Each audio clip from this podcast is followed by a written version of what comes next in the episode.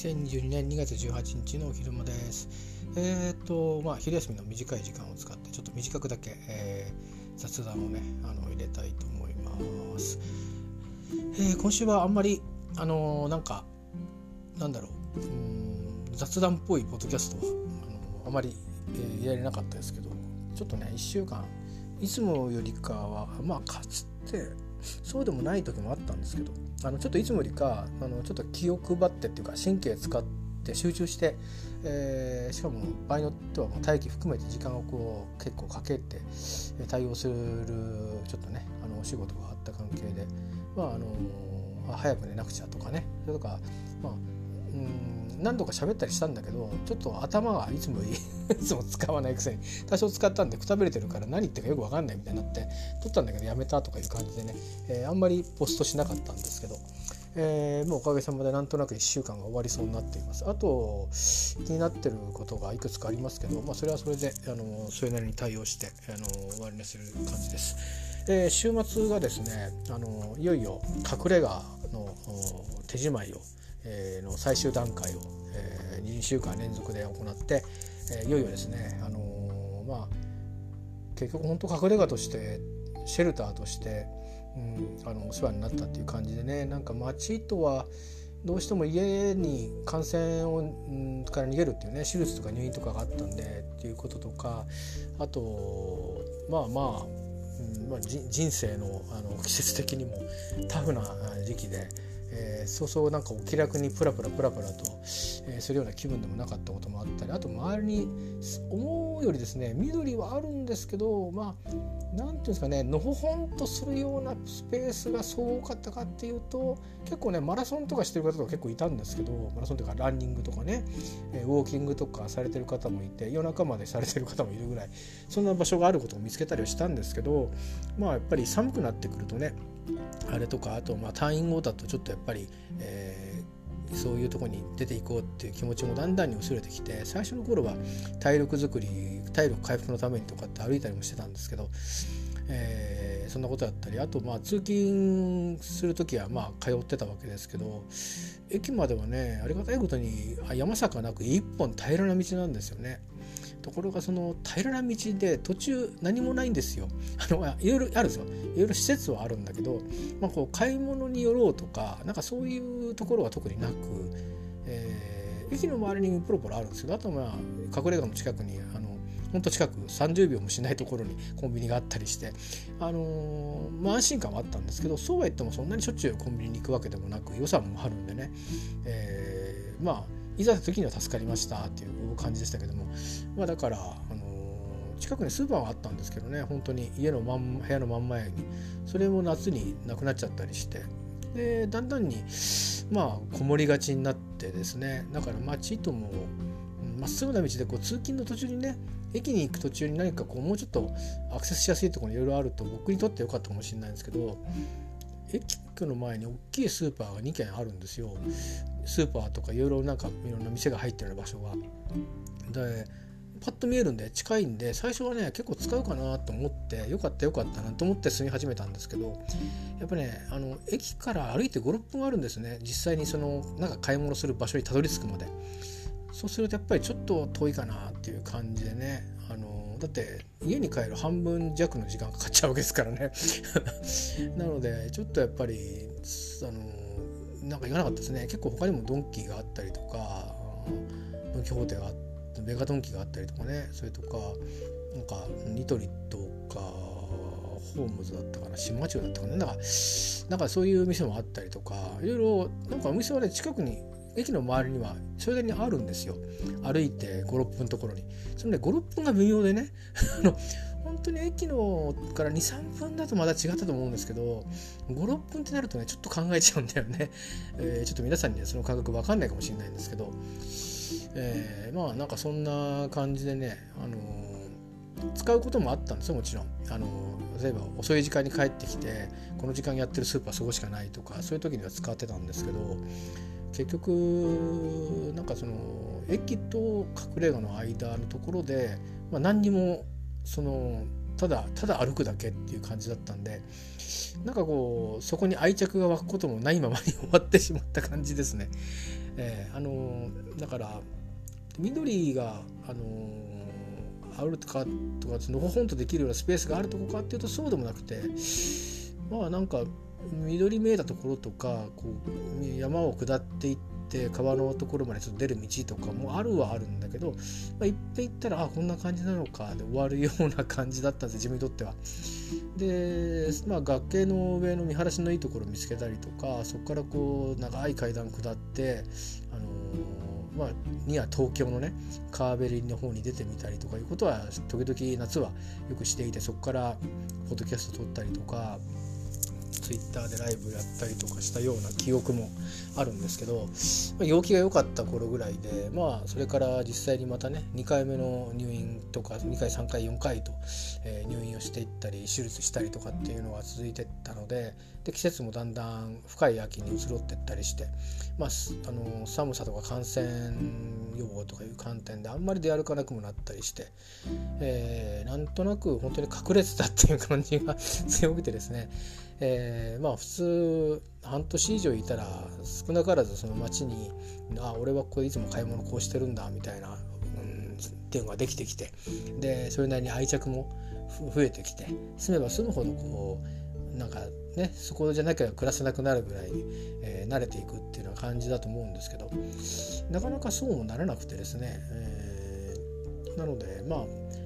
いろんなことがあのあった1年でいろんなことっていうか、まあ、重たいことばかりがあった1年でで、まあ、身の振り方をちょっと考えなきゃいけなくなった時に、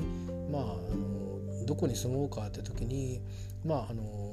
申し訳ないんですけどねその隠れ家がいた町っていうのは、まあ、あのそもそも候補にはあの挙げなかったですね、まあ、ほとんどもう自分が生活圏としてた場所は全部除外して、えー、いう考えで、え、新しいところをねどうしようかなっていうふうに、まあ、本当に住めるかどうかっていうのはお金の問題もあったので本当にただ何ていうか考えてるってだけだったんですけど、まあ、あの東京神奈川あでもねあの自分が住んだことがないところってまって東京以外で、まあ、千葉だ埼玉だあとかね、えー、まああの転職をしないっていう選択肢の中では、まあ、東京埼玉あ千葉埼玉で神奈川でも、えー、まあなんか気分的にね津波とか考えるといろいろ考えることはあったんでしょうけど気分的にまあ海の近いところとか海がにアクセスがしやすいところというような感じとあとまあそれなりに、えー、東京や前の生活圏からこうちょっと離れてるところですかね。あのいろいろまあ環境からちょっと変えてみたいなと、ましてそんなようなことをしたんでね散々まあポッドキャストで喋ってきましたけど。なのでまあそことも本当にあなんか本当に隠れるのにお世話になったっていう感じだったなというのが正直なところです。まあ駅自体は降りたことなかったんですけど前々からなんか眼下で電車で通ることはあったところだったんであこういう街だったんだなっていうのはまあいい体験ができたなとは思います。えー、こういう土地もあるんだなっていうふうに思いましたし、まあ、あの正直ね防災とかっていう面では大変条件のいいところだと思いますね。あの非常に硬い地盤でもって台地にあってだからまあそのいろんな、うん、地震とか流動化流動化？土地の流動化とかいうことでもうんまあちょっと住宅地ではあるのでね火事とかそういう被害はちょっとまあ避けられないかもしれないですけど、えー、なんか震度がものすごくてそれでなんかあのちょっとしんとき心配だなとか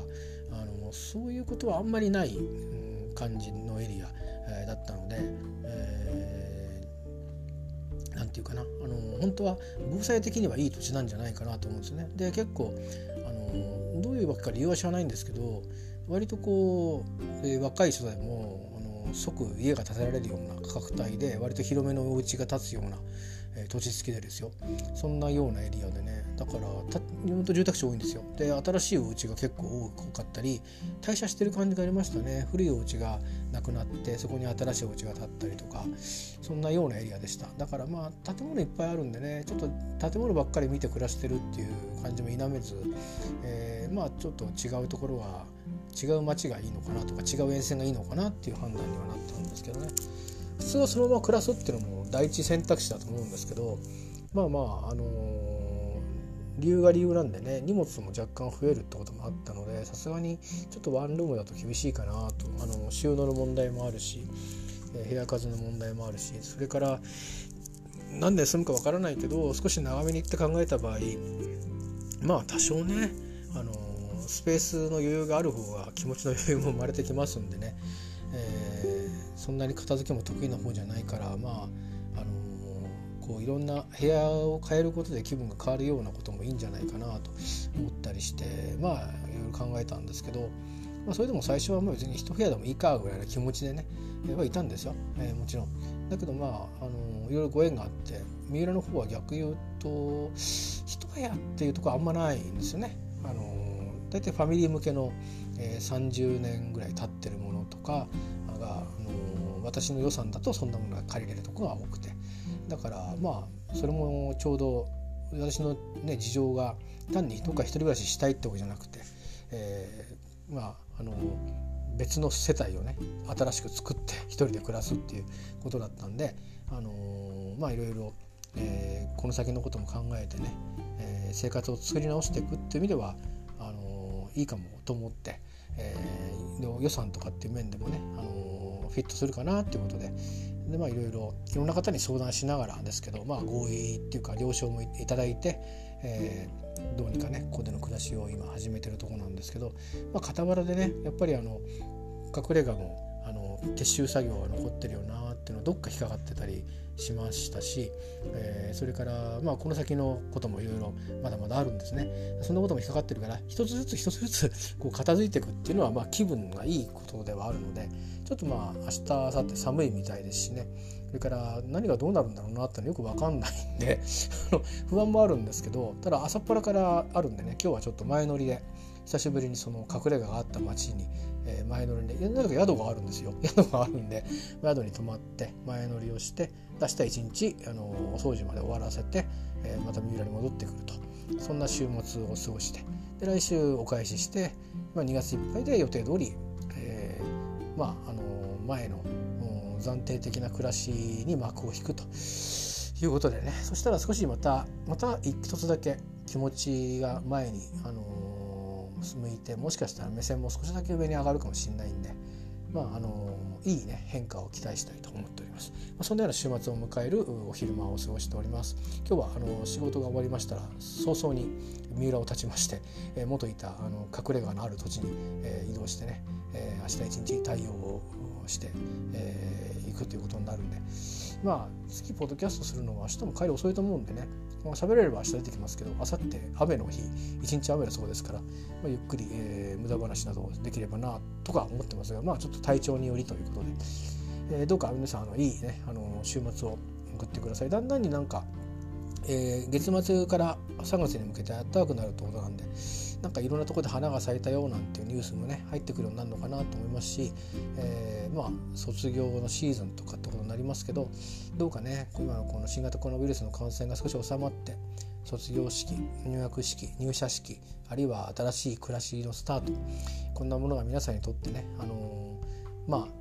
よかったねっていう雰囲気の中で行われることを僕も願っていたいと思います。ではまたあの次の次にお会いしましょう。お見にかかりましょう。ありがとうございました。